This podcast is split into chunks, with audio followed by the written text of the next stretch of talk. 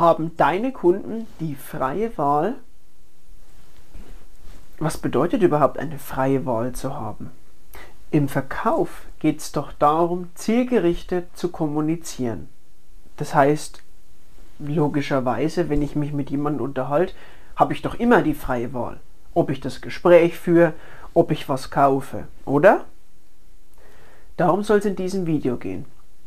Es geht hauptsächlich darum, dass du deinem Kunden die freie Wahl lässt, bei dir etwas zu kaufen. Grundlage dafür, dass du vernünftig arbeiten kannst, ist allerdings eine saubere Bedarfsermittlung. Wenn du noch nicht weißt, wie das richtig funktioniert oder du mein Video zum Thema das Fundament deiner Beratung noch nicht gesehen hast, dann solltest du dir das jetzt zuerst anschauen und dann weitermachen. Für alle die, die es schon kennen. Wenn du deine Bedarfsermittlung sauber gemacht hast, kannst du darauf als nächstes aufbauen. Und zwar, indem du deinem Kunden verschiedene Alternativen zur Verfügung stellst, als Möglichkeit.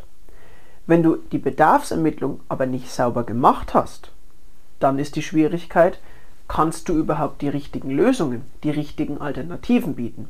Also mach das vorher. Wenn du das getan hast, kannst du mit deinem Kunden zusammen Lösungen erarbeiten und ihm dabei die freie Wahl lassen. Zum Beispiel kommt es sehr gut, wenn du zu deinem Kunden sagst, übrigens, Sie dürfen auch Nein zu meinem Angebot sagen. Viele denken nämlich rein aus Höflichkeit, ich muss es mir anhören, sollte es vielleicht sogar kaufen, ich kann es ja noch zurückgeben oder zurückschicken. Das muss nicht sein, das ist weder besonders nachhaltig, noch bringt es dir auch was. Deswegen kommunizier doch einfach offen, dass deine Kunden die freie Wahl haben, auch Nein zu sagen. Und wenn sie dann doch Ja sagen oder sich dafür interessieren, dann stelle einfach zielgerichtete Alternativfragen.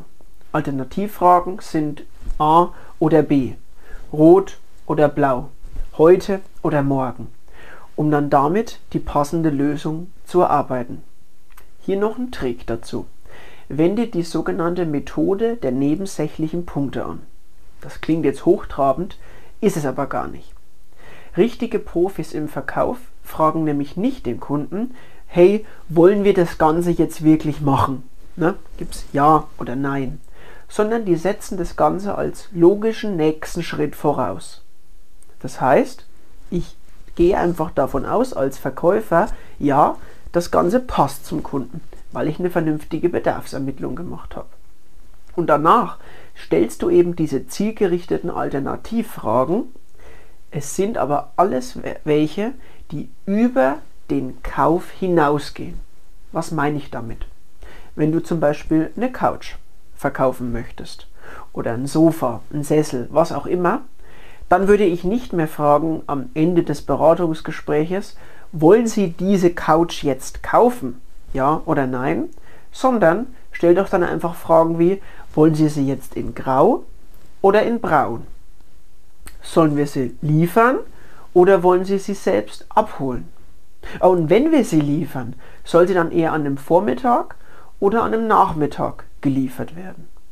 Und in welches Geschoss muss es denn getragen werden? Ist es eher ebenerdig oder muss es nach oben oder nach unten getragen werden?